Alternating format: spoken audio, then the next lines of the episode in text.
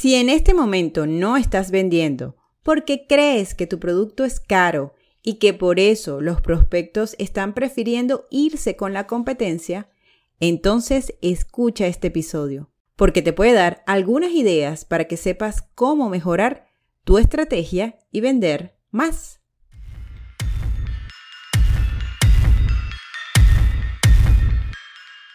Bienvenidos a Detrás de la Venta B2B el único podcast que te acerca a los tomadores de decisión del sector industrial para dar a conocer qué aspectos evalúan a nivel digital en los proveedores. Aquí encontrarás entrevistas y herramientas para llevar tu proceso comercial al mundo digital. Detrás de la venta B2B con Karen Torres. Bienvenidos al episodio número 67 de mi podcast Detrás de la venta B2B. Hace un par de días me escribe una chica y me dice, Hola Karen, sabes, en mi nuevo trabajo estoy un poco frustrada. He traído prospectos nuevos quienes me han rechazado amargamente diciéndome que mis costos están por arriba un 70%, por lo que no tienen el presupuesto para comprarme y obvio se van con otro proveedor. Sin embargo, es una situación que por lo que veo aquí pasa mucho y no solo conmigo, sino con los demás vendedores. No estamos vendiendo por los costos. Ok, yo he estado ahí y siempre le echaba la culpa a la empresa, a mi jefe, al dueño de la empresa por querer vender a unos precios tan absurdos y a los clientes por no tener dinero. Ahora que tengo mi propio negocio y he visto cómo algunos clientes aprueban y otros rechazan mis propuestas, he entendido algo. La única responsable de lograr que un producto se venda o no es mía, de nadie más. Así que hoy te voy a dar 5 ideas que espero te puedan servir para hacer frente a esta situación. Pero antes de empezar, aquí hay varias variables. Que seas un vendedor nuevo en la empresa, es decir, los vendedores novatos, los que están arrancando, los que incluso están empezando a vender en su vida, tienen ciertas características y ciertas condiciones. Si también la empresa está nueva, está abriendo un mercado, también tiene ciertas condiciones. Darte una respuesta definitiva puede ser un poco irresponsable de mi parte. Esto que te voy a decir no aplica para todos porque, bueno, va a depender de estas variables.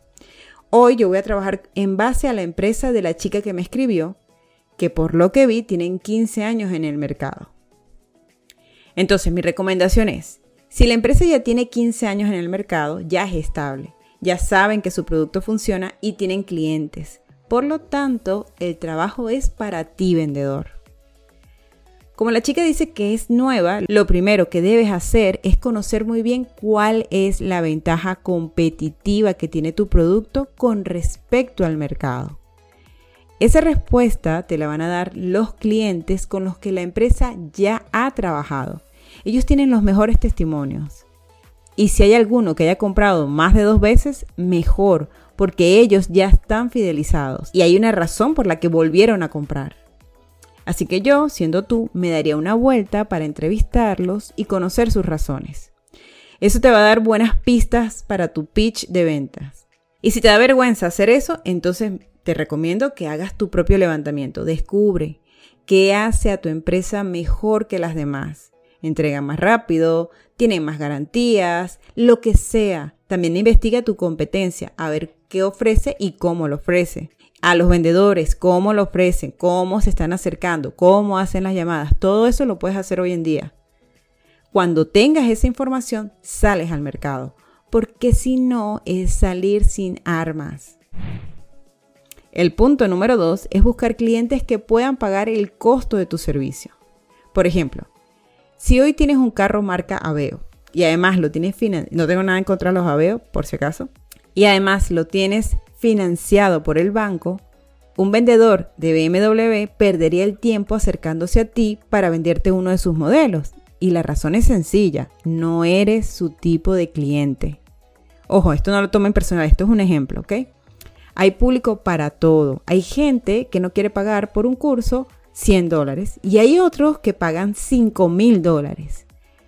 Ven, hay público para todo. Lo que hay es que buscarlos bien, Hay que estar donde están ellos y hay que hablar como hablan ellos. Es vital.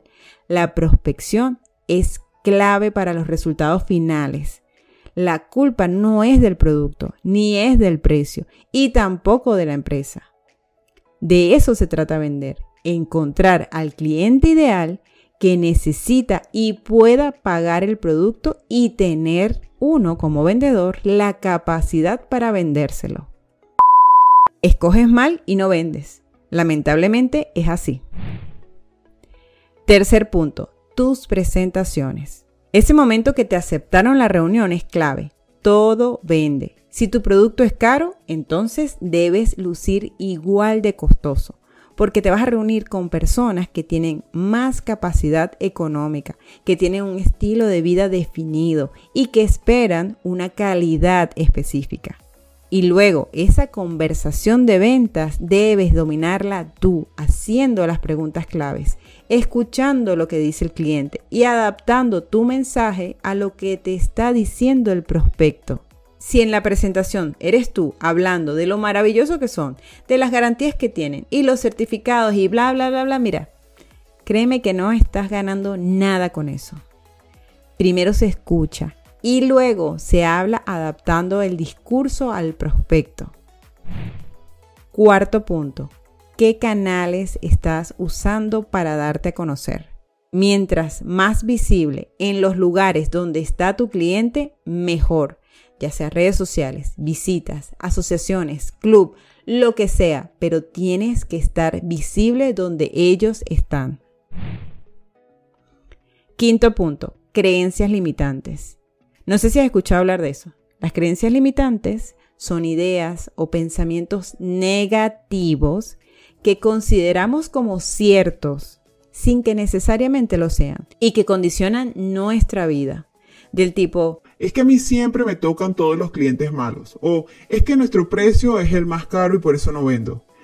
Son verdades que incorporaste para limitar tus propias acciones y más allá de beneficiarte, te limitan y justifican. Cuando vendas tienes que dejar de hacerlo con tu bolsillo. Mira más allá de lo evidente. ¿Qué es lo evidente? Precio, producto, jefe. Son una realidad, sí. Pero ¿cuál es tu realidad? ¿Dónde quieres llegar? ¿Cuánto dinero quieres ganar? Y finalmente la pregunta más importante. ¿Qué estás dispuesto a hacer para lograrlo? Repito, ¿qué estás dispuesto a hacer para lograrlo? Porque dependiendo de esa respuesta, los cuatro puntos anteriores cobran sentido. Rompe con tus miedos y te vas a dar cuenta que los límites solo estaban en tu mente. Porque si hay un vendedor que ya está vendiendo, si esa empresa tiene 15 años, es porque funciona. Funciona pero estamos llenándonos de creencias limitantes que simplemente están obstruyendo el camino. Por cierto, voy a hacer un paréntesis. De las creencias limitantes voy a hablar en la lección de la membresía de esta semana. ¿Sabías que tengo una membresía? Cada semana una lección de ventas en un audio de 30 a 40 minutos con el audio en texto también para que lo tengas, lo subrayes, lo imprimas, lo tengas para leerlo una y otra vez. Y además un área de soporte donde yo misma te ayudo con tus inquietudes. Si quieres empezar a formarte cada semana, te invito a registrarte en la membresía. Cada semana una nueva lección. En la biografía te voy a dejar el enlace para que la conozcas. Esta semana voy a hablar de creencias limitantes y cómo afecta tus ventas, tu desarrollo personal y tus ingresos. Es una lección que realmente deja un cambio de paradigmas brutal.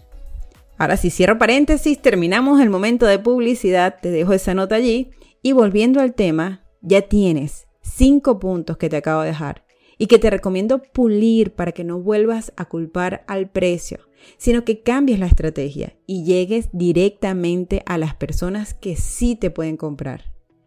Igual que sepas que, oye, no todas las ventas se cierran, pero mientras más reuniones con clientes potenciales logres, mayores oportunidades de vender tendrás. Y eso ha sido todo por hoy. Muchas gracias por estar aquí. Muchas gracias a la chica que me escribió porque dio chance para este tema que sé que a muchas personas le puede ser de gran utilidad. Te invito a conocer la información de la membresía registrándote en el enlace que te dejo en la biografía. Formación continua en ventas con soporte. Lo mejor de la membresía es el área de soporte. Es que tú tienes inquietudes y durante un mes estoy allí para que tú me escribas y yo te responda cada una de tus dudas. Lo hago yo, no mando a nadie, no tengo un asistente a la que le digo, respóndele esto. No, no, lo hago yo misma. Así que te dejo la información en la biografía de este episodio. Y eso ha sido todo por hoy. Muchas gracias por estar aquí. Espero que el episodio te haya sido de mucha utilidad y que tengas el mejor día posible. Gracias por acompañarnos una semana más en Detrás de la Venta B2B con Karen Torres. Karen Torres se escribe con M al final. Recuerda seguirle en LinkedIn y YouTube como Karen Torres y puedes suscribirte en su página web karentorres.com. Hasta una próxima oportunidad.